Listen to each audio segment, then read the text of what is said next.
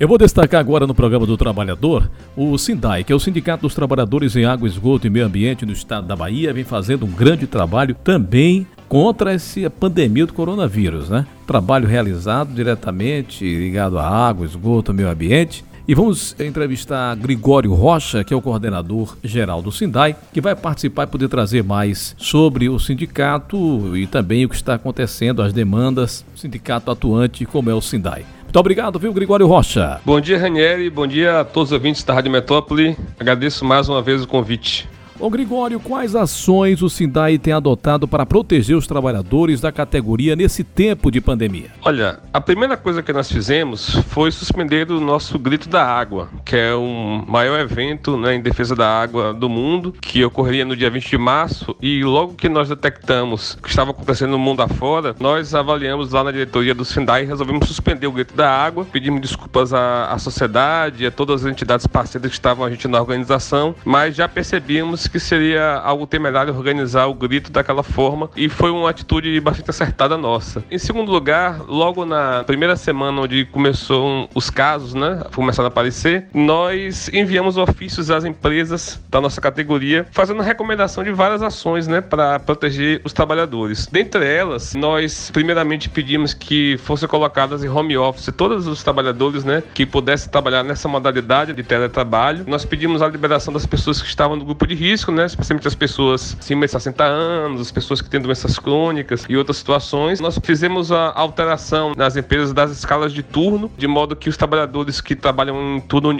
ininterrupto de revezamento pudessem eles trabalharem em escalas que proporcionassem maior tempo de descanso, maior tempo de permanência em casa e que diminuíssem o tempo de deslocamento, né? A quantidade de deslocamentos também, quantidade de troca de turno, o que ajudou a proteger esses trabalhadores que estão aí pegando os turnos à noite, né? Porque a estação de tratamento de água e esgoto funciona 24 horas, né? Então é uma forma também de ajudar a protegê-los. A gente propôs também às empresas na regulamentação, através do acordo coletivo, dessa jornada de teletrabalho, pessoas que vão é, trabalhar em casa. Importante que elas tivessem é, sua jornada regulada. Então a gente está propondo aí às empresas a regulamentação desses itens aí de trabalho. E a gente também está fiscalizando o serviço dessas empresas na, na nossa categoria. Então estamos cobrando que é, ela disponibilize o álcool gel para os trabalhadores que estão em serviço de campo. Estamos cobrando também que os outros EPIs, máscaras e tudo que é necessário para poder desempenhar bem o seu trabalho possam ser disponibilizados e eles possam desempenhar as suas funções com bastante tranquilidade e com prevenção ao risco. Da mesma forma, lá no sindicato, na sede, nós nos preocupamos com nossa, nossos funcionários. É, o sindicato tem em torno de 20 funcionários e aí a gente também fez a mesma coisa, né? Então colocamos nossa turma em home office, maioria, dispensamos as pessoas é, em condição de risco, mas mantivemos o funcionamento do sindicato, especialmente o plantão dos diretores. Então, a categoria tem é, sempre estado em contato conosco através dos telefones celulares, né, através de WhatsApp e outros canais. Nós estamos rodando o sindicato sempre de forma remota, mas mantendo a luta e a fiscalização, o trabalho que a gente faz para proteger a categoria.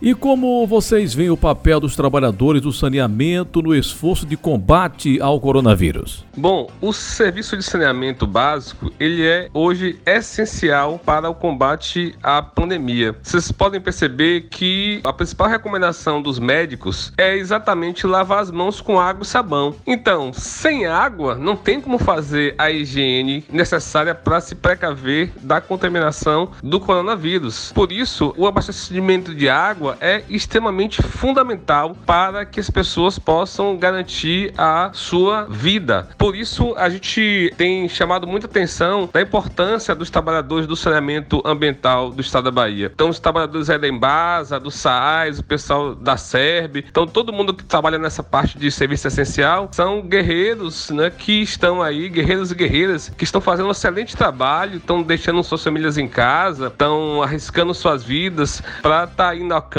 corrigindo vazamentos de água, estão aí nas estações de tratamento, fazendo a coleta e para fazer a parte de laboratório, de controle de qualidade da água. Então essa galera aí tem que ser muito valorizada, porque eles estão garantindo que a população tenha um serviço essencial em casa, que é o abastecimento de água. Da mesma forma que a questão do esgotamento sanitário, como já foi divulgado por esses dias, eu até falei isso em outra oportunidade, que já ficou comprovado através de alguns estudos que o coronavírus ele fica vivo nas fezes das pessoas pessoas que estão infectadas. Então, isso significa que se você não tiver um tratamento de esgoto muito eficiente, você vai perder exatamente essa possibilidade de impactar no combate ao coronavírus. Então, é fundamental o tratamento de esgoto sanitário, é fundamental que as pessoas tenham um saneamento básico que reforça a necessidade do Estado investir em recursos para garantir a universalização do saneamento e também mostra que esses trabalhadores desse campo são extremamente importantes para a sociedade. Então temos que valorizar os trabalhadores da água e do saneamento ambiental. Estou entrevistando o Gregório Rocha, que é o coordenador geral do SIDAI. Ô Gregório, quais reflexões você acha que essa pandemia trouxe para a política brasileira, em especial para a responsabilidade do Estado na promoção da saúde e da qualidade de vida das pessoas? Olha, Ranieri, eu acho que essa pandemia trouxe inúmeras reflexões mesmo. Na verdade, colocou em xeque uma ideia que estava sendo pautada pelo atual momento político, né? Já vem desde 2016, que é essa coisa da privatização de tudo, né? Então existe uma corrente, né, que é, ela é chamada de neoliberal, hoje já chama até de ultraliberal, que defende que tudo tem que ser privado, que a mão invisível do mercado Estado vai resolver todos os problemas, que o Estado tem que ser o mínimo possível. E quando você vê, na verdade, o que está acontecendo é que é, o mercado ele não tem respostas para as questões da humanidade. Então, uma situação dessa de pandemia, é, onde é que está o mercado? O mercado se encolheu, os empresários estão aí todo mundo em suas casas, em suas mansões e não estão nem aí para o que vai acontecer. E o que acontece é que hoje o que se ressalta, inclusive pessoas que eram é, até críticas ao papel do Estado Estado hoje voltam a dizer que se não tiver o Estado, a gente não vai conseguir superar essa crise. Então, ainda bem que é, a gente conseguiu sobreviver alguns resquícios do estado de bem-estar social. A gente ainda tem o SUS, que é extremamente importante. O Sistema Único de Saúde, hoje, ele é o responsável por poder garantir que as pessoas ainda tenham alguma possibilidade de se tratar e conseguir superar essa questão do coronavírus. Não só a, a questão do tratamento em si da doença, as pessoas que se infectam e precisam de hospitais, precisam de UTIs, mas especialmente a parte de prevenção. Então, quem garante lá as vacinas é o SUS, quem garante lá que vai ter os profissionais de saúde da família que vão lá ah, fazer a prevenção na casa das pessoas é o SUS. Então, nós precisamos, na verdade, valorizar o Estado, valorizar o papel do Estado no sentido de promoção da qualidade de vida das pessoas. Então, essa para mim é a principal reflexão. E como a gente eu disse na resposta anterior, inclusive o saneamento básico ele tem que ser público. Essa parte de abastecimento de água, de esgotamento sanitário tem que ser público, porque é assim que a gente garante a possibilidade de que eh, as pessoas tenham saúde de qualidade, tenham prevenção, tenham algum tipo de apoio. Você vê agora, inclusive, que os governos de vários estados, inclusive na Bahia, estão garantindo a questão de você ter as contas de água e energia pagas durante 90 dias, especialmente para as pessoas de baixa renda, que são grande parte da população. Então, isso é o que? É o Estado atuando para poder mitigar os prejuízos prejuízos que as pessoas vão ter, especialmente os mais pobres, numa situação de calamidade pública em saúde como nós estamos vivendo com essa pandemia. Mas não é só isso. O Estado precisa garantir também que as pessoas tenham renda, que não percam emprego. Então, outros países como a Argentina estão tá proibindo o, o, é, que as empresas demitam nesse momento. Quer dizer, um momento de maior fragilidade. Então, tem empresas que faturam bilhões, milhões, bilhões e que estão aproveitando esse momento para poder demitir trabalhador, pô. Então, isso aí é uma, é, uma questão complicada, porque no momento que as pessoas pobres, que mais precisam, têm que ficar em casa por uma questão de saúde pública, uma questão que envolve a vida delas, então tem empresários gananciosos e inescrupulosos que estão demitindo as pessoas, botando as pessoas para fora e deixando as pessoas com a possibilidade de morrer de fome. Então, se não é o Estado, o Estado tem que agir de forma dura nesse negócio. Primeira coisa é garantir uma renda básica mínima, né? Então já foi aprovado aí no Congresso os 600 reais, mas o governo precisa garantir que esse dinheiro chegue rapidamente na, na mão das pessoas. Você tem a questão da alimentação, então tem uma mobilização da sociedade para que as pessoas tenham garantia de alimentos, é, mas tem também que se garantir, especialmente a manutenção dos empregos, né, das pessoas que estão aí com vínculo empregatício ameaçado e garantir também que as pessoas que são informais elas realmente recebam o recurso que é necessário. Então, a grande reflexão que eu acho que se coloca é que é importante, importantíssimo o papel do Estado. Nós temos que retomar essa questão do estado de bem-estar social no Brasil. Temos que fazer valer a Constituição de 1988, que é uma Constituição cidadã inspirada no modelo social-democrata, no modelo de welfare state, mas que ele está sendo atacado o tempo inteiro, está sendo buscado destruir esse modelo de sociedade.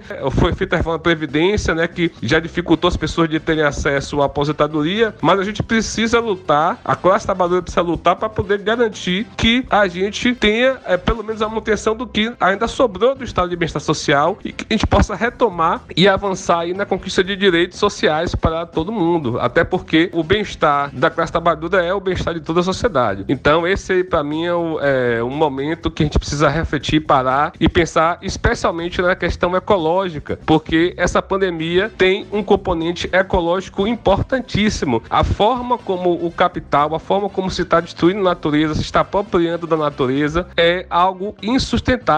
E esse momento de pandemia, essa questão do vírus mostra o quanto nós precisamos parar a nossa forma de destruir a natureza, precisamos repensar e mudar nosso padrão econômico para uma economia sustentável, uma economia que respeite a natureza e que consiga desenvolver uma convivência saudável com toda essa questão da ecologia. Eu agradeço a participação conosco, Gregório Rocha, aqui no programa do Trabalhador. Eu que agradeço, Raniel, mais uma vez a oportunidade e o Sinai está sempre à disposição na luta pela sociedade mais justa e igualitária. Nós somos um sindicato cidadão para isso mesmo, para lutar pela sociedade. Um grande abraço aos ouvintes da Rádio Metrópole FM. Destaquei o Sindai, o Sindicato dos Trabalhadores em Água, Esgoto e Meio Ambiente, no estado da Bahia, aqui no programa do Trabalhador e da Trabalhadora Brasileira. Programa do Trabalhador.